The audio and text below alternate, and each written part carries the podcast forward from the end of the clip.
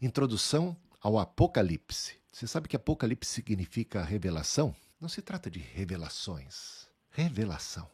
Revelação de quem? De nosso Senhor Jesus Cristo. Acima de tudo, fala de Cristo.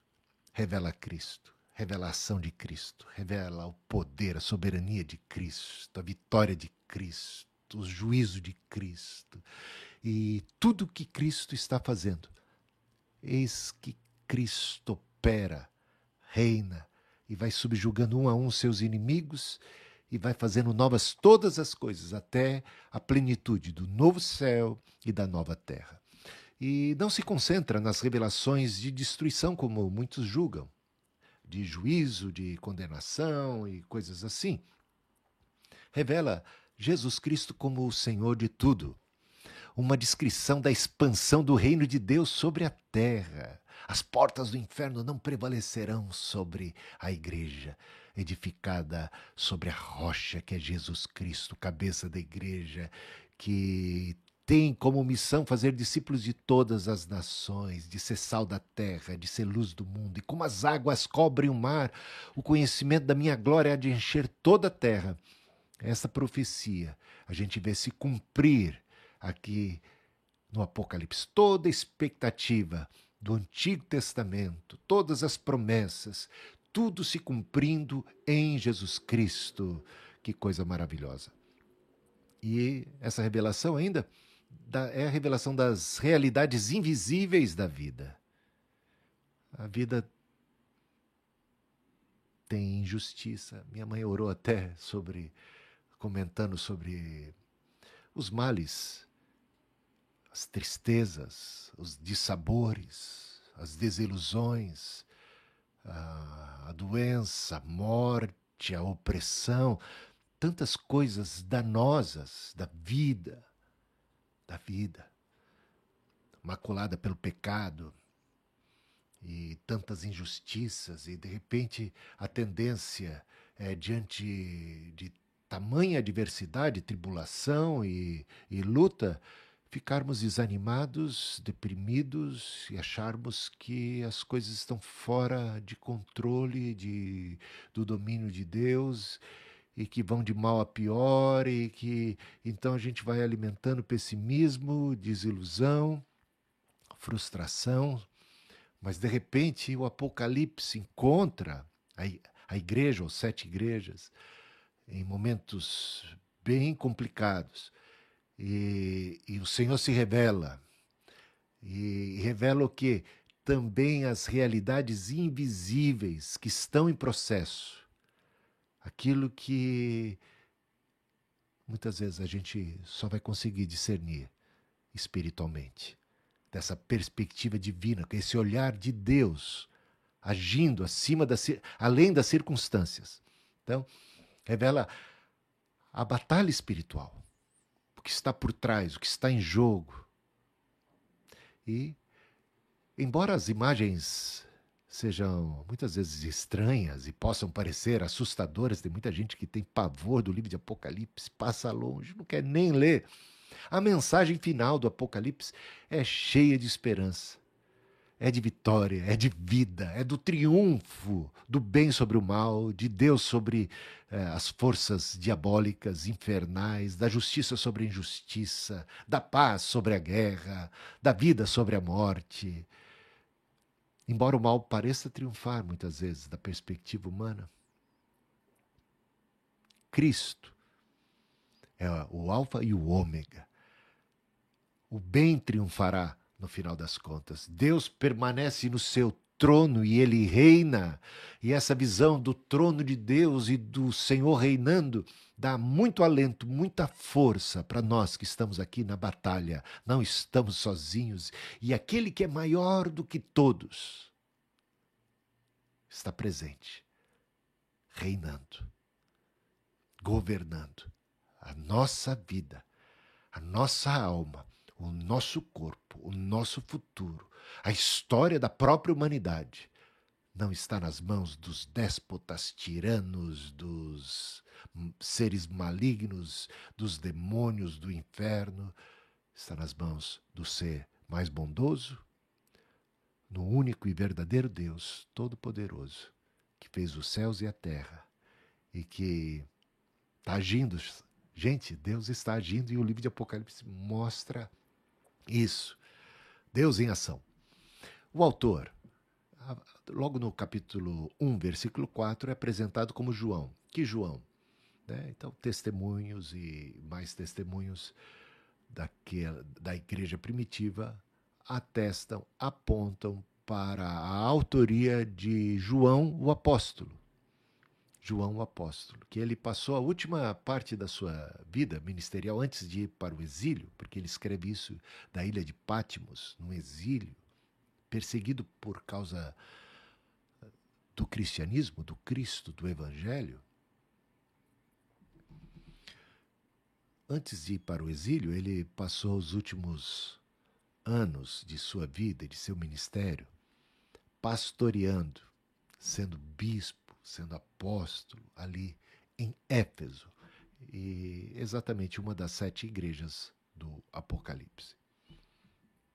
Quem são os destinatários? É dito, capítulo 1, versículo 4, versículo 11 também, as sete igrejas da Ásia Menor. São sete igrejas que se localizam hoje na região da Turquia, no país chamado Turquia, que não existia esse país naquela época. Mas é são igrejas muito próximas, tá? Onde João esteve nos seus últimos anos. João escreve a eles do exílio em Pátimos, versículo 9 do capítulo 1 aponta isso, e o propósito para fortalecê-los diante da pressão cultural e também da perseguição.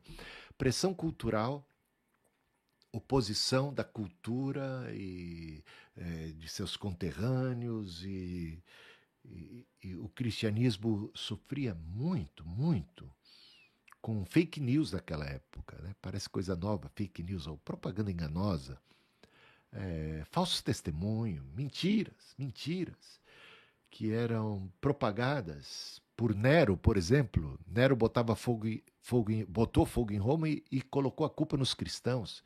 Os cristãos eram acusados de serem incendiários, de serem danosos para a sociedade, para a cultura, de serem antissociais, porque não participavam de todas aquelas orgias que costumavam acontecer, até mesmo para fechar negócios em saunas e coisas em ambientes muitas vezes que naquela época não eram é, saudáveis, sabe? E pressões de toda espécie. Eles chegaram a ser, serem acusados de incesto, porque alguém ouviu que os irmãos amavam os irmãos, irmãos e irmãs se amando, e levaram para outro lado. Chegaram a ser acusados de canibais, creiam, canibais. Mas por quê? Porque alguém né, participou de um culto onde se celebrava a ceia do Senhor, a Santa Ceia, e de repente julgou, interpretou que estavam ali comendo alguém, o corpo de alguém. Sabe, levaram para esse lado.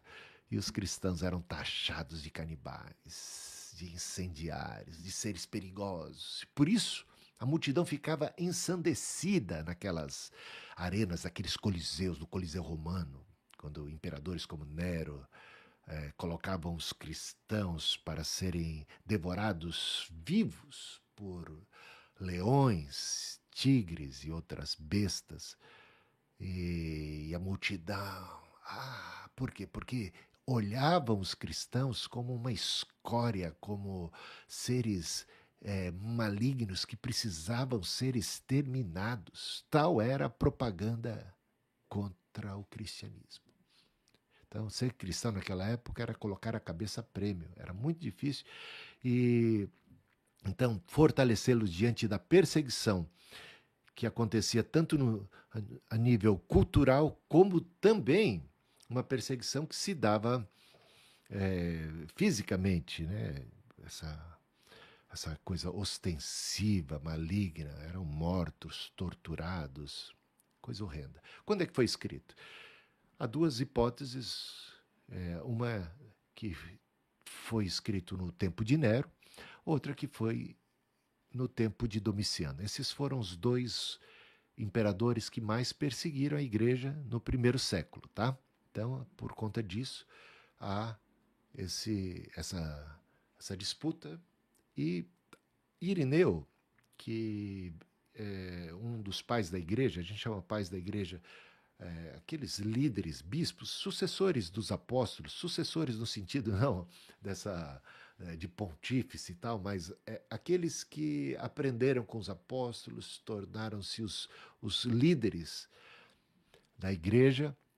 Irineu se destaca entre eles e em um dos seus escritos ele ele conecta o Apocalipse ao período de Domiciano. Então, boa parte dos especialistas julgam ter sido então na época de Domiciano, uma outra parte, um tanto menor, ainda defende a ideia de que foi no período de Nero.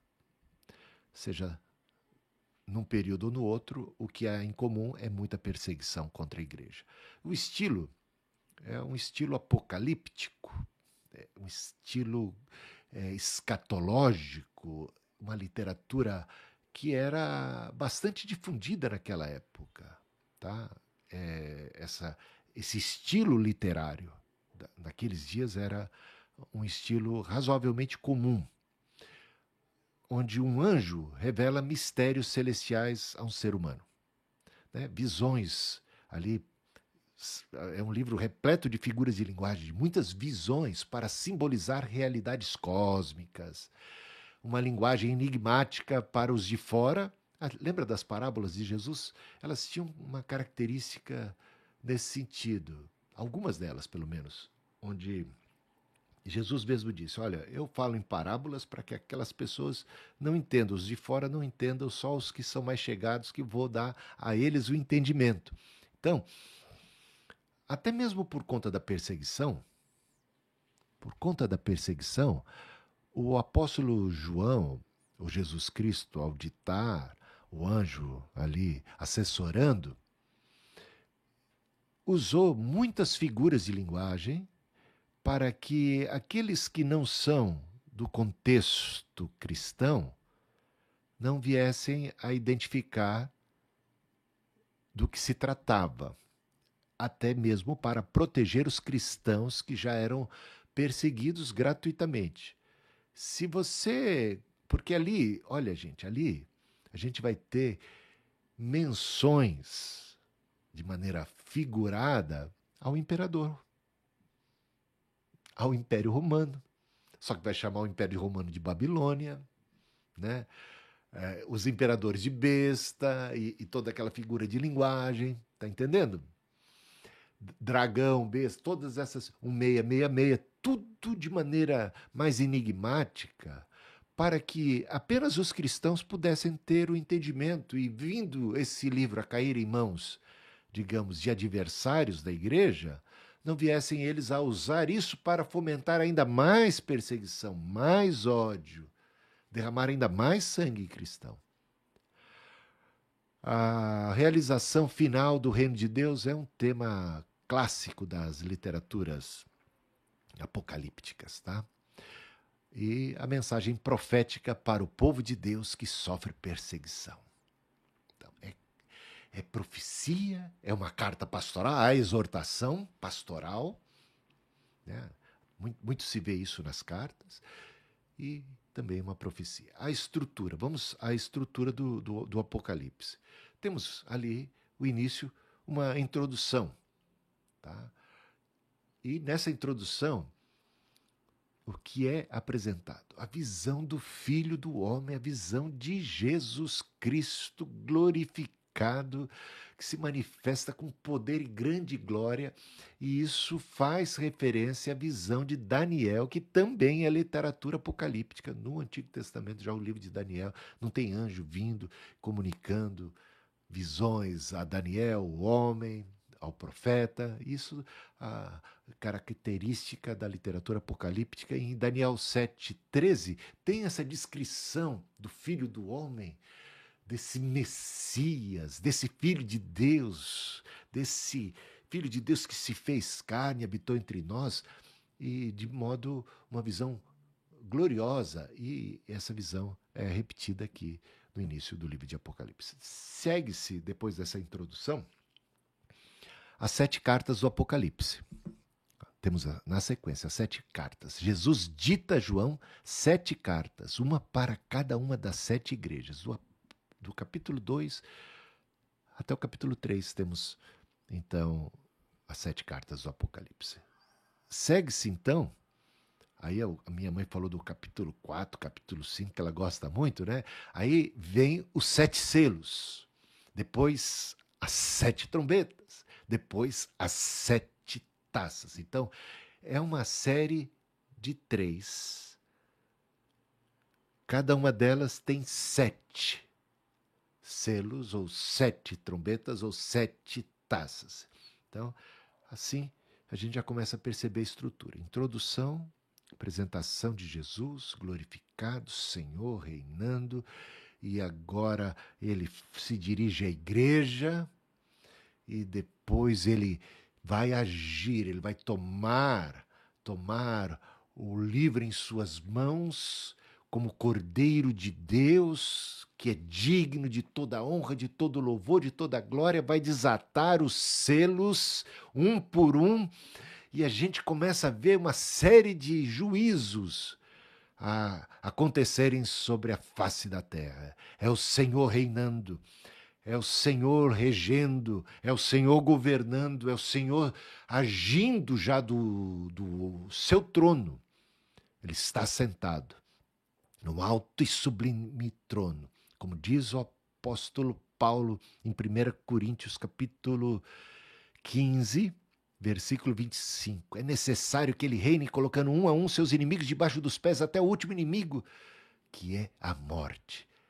E nesse mesmo capítulo, o apóstolo Paulo diz: tragada será a morte pela vitória. Vitória essa que se dá por ocasião da segunda vida de Cristo, onde os mortos ressuscitarão. E aqueles que estiverem vivos, esperando em Cristo, serão transformados no abrir e fechar de olhos, receberão um corpo imortal incorruptível, razão pela qual vale muito a pena esperar e confiar em Jesus Cristo, que já reina hoje, que está no comando, que está no governo. Muitas vezes nós não conseguimos enxergar esse reinado de Cristo, pessoas ignoram, pessoas adiam tal esperança quando o livro de Apocalipse aponta um Cristo em ação já no tempo presente. Tá bom? Ah, então temos Apocalipse capítulo 4, do versículo 1 até o capítulo 22, versículo 5. Olha só, praticamente a grande parcela, a, porção, não é parcela, basicamente a porção maior do livro de Apocalipse é dedicada ao tema dos sete selos, depois sete trombetas e sete taças. E revela ali, através dessas visões sucessivas, os aspectos do reinado de Deus, da expansão do reino de Deus e, e, e como as coisas se processarão até o novo céu e a nova terra. São três conjuntos, então, de sete selos, trombetas e taças. Cada vez que um selo é quebrado, ou uma trombeta soa, ou uma taça é derramada, João testemunha uma nova cena de imagens apocalípticas. Vamos então falar um pouquinho sobre a sétima, as sétimas trombetas e taças, tá? Ah, elas, quando a gente chega na sétima, então ali é o clímax, ali é o apogeu. Uma coisa que é importante você notar no livro de Apocalipse é que não se trata de visões necessariamente sucessivas. Claro, quando se fala de sete selos, sim, um selo sucedendo ao outro em termos de, de realizações, de ações, ah, de eventos, né? Mas quando a gente pula dos selos para as trombetas e depois para as taças, você vai perceber, se você achar que depois das, do sétimo selo nós vamos ter a primeira trombeta, você vai ficar confuso, porque não é por aí. Não é um livro que está numa ordem cronológica de eventos.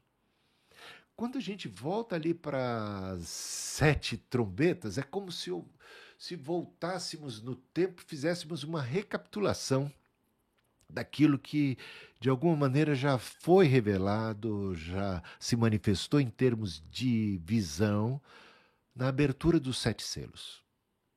Porque na abertura dos sete selos chegamos ao juízo final.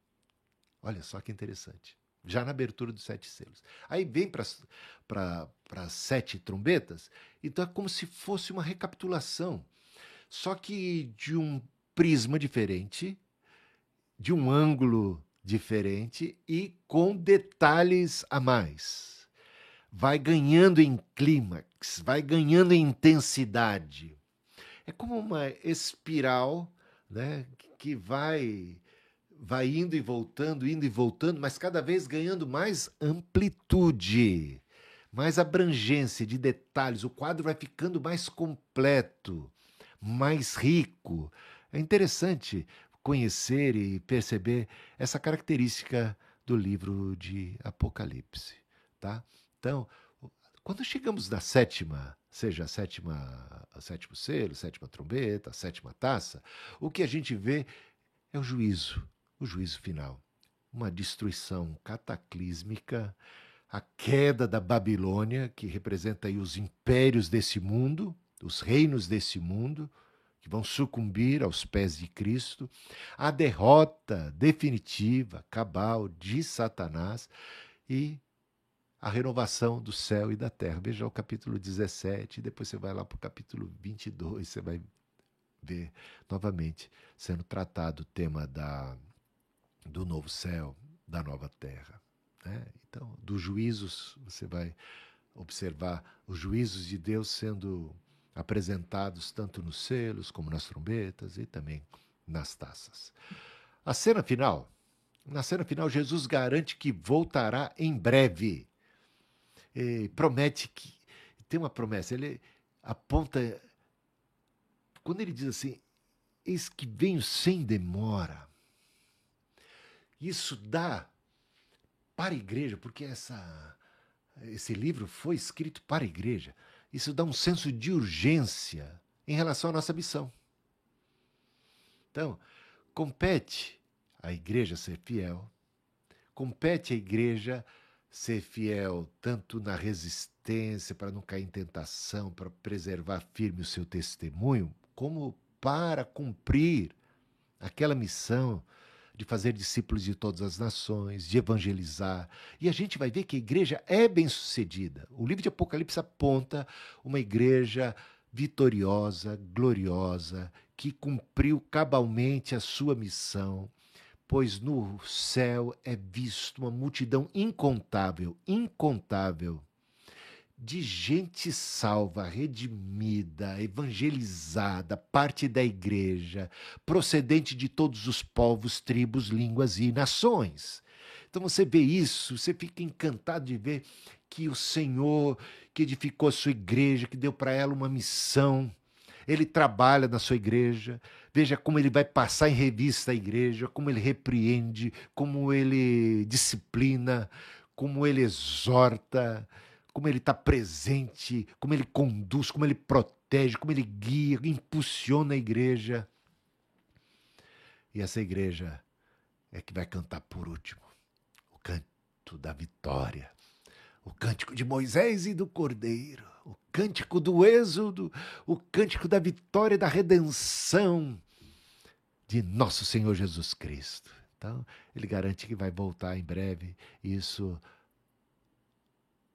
nos dá conforto, segurança e também o senso de urgência da nossa missão. Então, recapitulando aqui o esboço, um prólogo, né?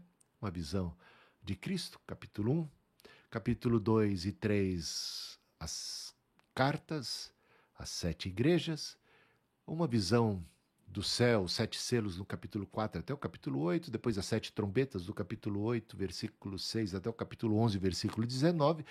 Os poderes do mal atacam a igreja aí é um é como que uma uma janela que se abre para descrever esse confronto, esse confronto que, que não é de hoje, que o povo de Deus sempre está em luta, seja contra as forças egípcias que querem escravizar, dominar e destruir e acabar, e aquele êxodo e aquele Senhor nos livrando com mão forte seja também na igreja primitiva, ao longo de todo, todo o período da história da igreja, tantos embates da igreja. Então, aqui, representados no capítulo 12, os poderes do mal atacam a igreja e como é que o Senhor cuida da sua igreja. As sete taças, no capítulo 15, até o capítulo 16, versículo 21. E no capítulo 17, a queda de Babilônia é descrita com bastante detalhes, até o capítulo 19, descrição do juízo final e tudo mais. E capítulo 19, do versículo 11 até o capítulo 22, versículo 5, a vitória final e a nova Jerusalém. É o que a gente vê. E, por fim, o epílogo, como nós vimos aqui. Então, agora só uma visão mais panorâmica dos temas. A gente já tratou rapidamente, mas vou só aprofundar um pouquinho, mas não vou tomar muito tempo também. Quero dar tempo aí para vocês fazerem suas perguntas. Olha, apesar da perseguição, então esse é um tema fortíssimo. A igreja triunfará. A igreja somos mais em todas estas coisas somos mais do que vencedores. Jesus triunfou por meio da sua morte e ressurreição e reina sobre todos. Esse é um tema que de cara mostra ele glorificando pecado. Ele subiu aos céus, assentou-se à destra da majestade nas alturas, reina, subjugando um a um seus inimigos. É, é o Senhor em ação. Não importa o quanto as forças do mal possam parecer vitoriosas, sua derrota é inevitável. Jesus virá com poder para vindicar o seu povo e habitar com eles no céu e na terra renovados. Por meio da sua morte sacrificial, Jesus Cristo derrotou Satanás e resgatou pessoas de todas as nações para formar um reino de sacerdotes. Isso você já vê no capítulo 1, versículo 5 e no 6. Reino e sacerdotes. É o que o apóstolo Pedro, fazendo uso do texto de Êxodo capítulo 19, diz para a igreja: vocês são sacerdócio real, sacerdócio real, nação santa, um povo de propriedade exclusiva de Deus, um reino de sacerdotes. E esse tema a gente vê se repetir aqui no livro de Apocalipse. Jesus Cristo está presente no seio das igrejas, a gente vê isso muito claramente nos capítulos 2 e 3, e na terra por meio do seu espírito, e conhece as, as suas provações, sabe como é que você está uh, é, sofrendo, o que você está sentindo, todas as suas lutas internas, todo, tudo que vem contra você. Ele conhece tudo a seu respeito, suas tentações, suas fraquezas, seus triunfos, seus fracassos, tudo isso o Senhor conhece, está presente. Deus está atualmente restringindo sua própria ira. Como assim? As misericórdias do Senhor são a causa de não sermos consumidos. Segunda Pedro, capítulo 3, o apóstolo Pedro trata daquele tema que é por que é que Jesus Cristo ainda não veio? Ele disse que vai vir em breve, mas passa o tempo, passam os anos, ele não vem. Ah, eu acho que é uma promessa vazia. Muita gente estava chegando a essa conclusão. O apóstolo Pedro diz o seguinte: o Senhor não retarda a sua promessa. Antes, ele é benigno, é por conta da sua longanimidade, ou seja, da sua grande paciência e do seu desejo de que ninguém se perca, mas que as pessoas possam chegar à salvação em Cristo, abraçar o Evangelho, porque o Senhor quer a sala do banquete cheia, repleta de convidados.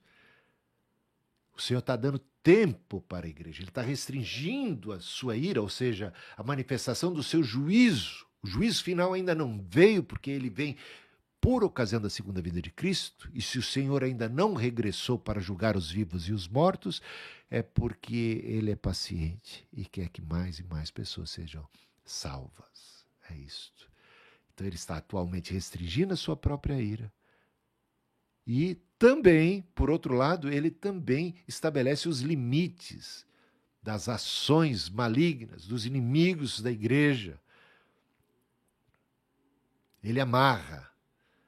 Ele, ele até mesmo no capítulo 13, quando é dito que a besta passa a matar os santos da igreja, olha lá, é dito que foi dada autoridade à besta para tanto.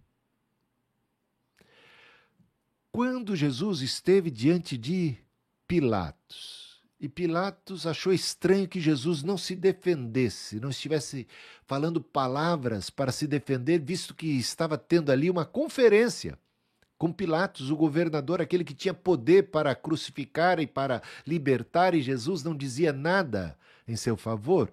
Pilatos diz para Jesus: Você não sabe que eu tenho poder para te condenar à morte, para te absolver, e você não diz nada? Jesus responde a Pilatos da seguinte forma: Nenhum poder você teria se do alto não tivesse sido conferido a você. É a mesma coisa aqui. Você não é joguete nas mãos dos governadores, líderes, presidentes, tiranos, déspotas, malignos, seres, quem quer que seja que se sinta poderoso e forte e armado. Deus é quem estabelece os limites. Ele pode nos entregar à morte, sim. Pode. Se isso acontecer, está debaixo do seu governo. Quer vivamos, quer morramos, somos do Senhor. Aliás, Paulo disse: somos entregues à morte todo dia, fomos reputados como ovelhas para o matador, mas em todas estas coisas somos mais do que vencedores. Nada pode nos separar do amor de Deus que está em Cristo Jesus. Absolutamente nada. Então, a confiança que temos é que Deus é quem tem poder Deus é quem estabelece reis e remove reis, dá sabedoria aos sábios. O Senhor, a nossa vida, está nas mãos do Senhor, gente. Isso deveria ser suficiente para a gente ter muita paz, muita confiança em relação a tudo mais. Então, pacientemente reúne o seu povo redimido por meio do testemunho. Seu testemunho, testemunho de cada crente mesmo em meio a tanta perseguição e injustiça. A igreja segue sendo sal da terra, luz do mundo. Uma benção. Mas, a respeito dos temas, a história mundial, incluindo suas desgraças e desastres, está sobre o governo de Jesus Cristo. Não quer dizer que cada coisa que aconteça seja algo que Deus escreveu, que Deus determinou. Não. Estamos falando de governo de Deus está debaixo do crivo da soberania de Deus. Significa que Satanás não tem poder para agir sem a permissão de Deus.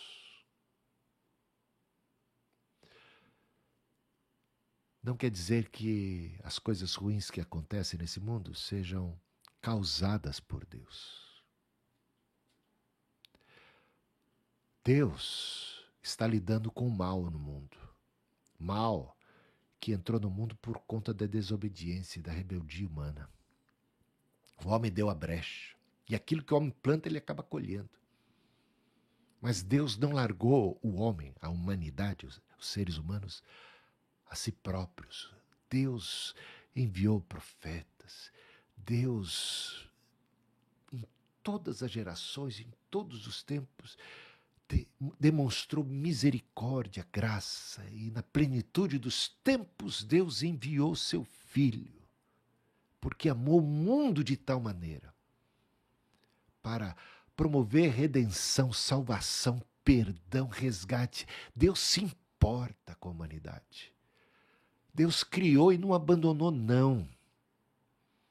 Então, a aparência do mal, a ação do mal, que muitas vezes aparenta um descaso divino, isso tem a ver com um projeto muito maior, onde o Senhor está resgatando, buscando no meio, no meio do dia a dia da vida, com suas injustiças e com todas as malignidades que o homem plantou, planta, continua constantemente a plantar, Deus está agindo para redimir, buscando verdadeiros adoradores, comunicando seu amor, a sua graça.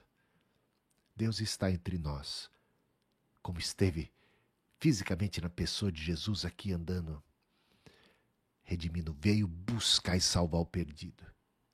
Maravilhoso Deus que nós temos, cheio de compaixão, de graça, de vida. Bendito seja o nosso Senhor. E os desastres atuais são prenúncios de julgamentos cada vez maiores que virão. É o que o livro de Apocalipse demonstra. Mas a gente não tem que ficar assustado porque tudo está nas mãos de Deus, a nossa vida, e a gente vai sendo conduzido, guardado, abençoado, tocado, e a alegria do Senhor é a nossa força. E o Senhor nos chama para experimentarmos a sua vida abundante. No mundo tereis aflições, mas tem de bom ânimo. Eu venci o mundo. E aqui a gente vai vendo a vitória de Cristo o tempo todo. Muito louvor, muito cântico de alegria. O triunfo é certo de nosso Senhor Jesus Cristo. Ao manter seu testemunho fiel até a morte, os crentes em Jesus vencerão tanto o dragão quanto a besta. A vitória dos mártires agora oculta, será manifestada na volta de Cristo. É o que diz também em Romanos capítulo 8, que na manifestação do Filho de Deus, porque a terra geme, a natureza, a criação geme, suportando angústias até agora, e nós também gememos. Nós também sofremos. Então, a aparência muitas vezes é de derrota, é de sofrimento, é de, é de, é de fraqueza, como vimos Cristo na cruz, parece uma visão de fraqueza, de derrota, de destruição, de morte, dessa perspectiva humana. A, a vitória destes mártires é revelada aí espiritualmente, porque quando eles tombam aqui nos coliseus, é, diante da perseguição, seu sangue é derramado, eles são injustiçados, martirizados, a visão desses mártires, mártires é uma visão triunfal. Eles estão recebendo coroas, eles estão recebendo vestiduras brancas, sendo consolados, suas orações estão sendo atendidas, eles estão sentando-se em trono, vivendo e reinando com Cristo para sempre. E o, o, livro de a carta de Paulo aos Romanos, capítulo 8, então diz que a revelação de Jesus será também a revelação dos filhos de Deus. No dia de nosso Senhor Jesus Cristo, quando ele regressar, os filhos de Deus ressuscitarão. Os filhos de Deus terão seus corpos transformados. Os filhos de Deus se encontrarão. Será, será a comitiva que recebe o Senhor que vai ao seu encontro enquanto ele está no caminho e que o acompanha. É a comitiva de honra. Então, os filhos de Deus se manifestarão juntamente com Cristo, estarão ao seu lado, o acompanharão em sua descida gloriosa. E aqueles que não são de Deus, infelizmente, terão que contemplar, tarde demais, o Cristo, o Rei o Senhor e a igreja. Ah, bom, Satanás ataca perseverança e pureza da igreja de três formas. Isso aqui dá até uma, um sermão, tá? Qualquer dia, aí o sermão chegando só dessa passagem. Satanás, passagem nessa. É, basicamente, a gente vai encontrar isso uh, no livro de Apocalipse como um todo, né? Ele ataca, Satanás ataca a igreja, os crentes, através de perseguição violenta, através de ensino enganoso, de heresias e também da riqueza e do prazer sensual. E no final, a perseguição à igreja se intensificará, mas Jesus irá derrotar e todos a todos os seus inimigos. O velho céu e terra, hoje maculados, manchados pelo pecado e sofrimento, serão substituídos pelo novo céu e nova terra. A igreja será apresentada como uma noiva em pureza luminosa para seu marido, o Cordeiro. E qual é o nosso papel? Como eu já adiantei, não devemos ficar sentados, não somos crentes de arquibancada, não estamos aqui só para contemplar o que Deus está fazendo, nós somos chamados para entrar em campo, para participar das suas ações, temos um papel preponderante de fazer discípulos de todas as nações, povos, tribos e línguas. E, e é interessante quando o livro de Atos dos Apóstolos, logo no capítulo 1, Jesus fala Jesus fala sobre o reino de Deus. Os discípulos de Jesus, os apóstolos, perguntam: quando é que o Senhor vai restaurar o reino a Israel? É uma pergunta de cunho escatológico. A plenitude do reino, quando é que vai chegar? E a resposta de Jesus é: não compete a vocês especularem, ficarem preocupados em saber datas, dias. O que compete a vocês né, é recebereis poder ao descer sobre vós o Espírito Santo e ser-me-eis testemunhas em Jerusalém, Judéia, Samaria, até os confins da terra. Portanto, essa plenitude do reino se dá através da ação da igreja, que começa na Jerusalém, se estende para a Judéia, vai por Samaria, até alcançar os confins da terra. O próprio Jesus nos chama para sermos vencedores com Ele.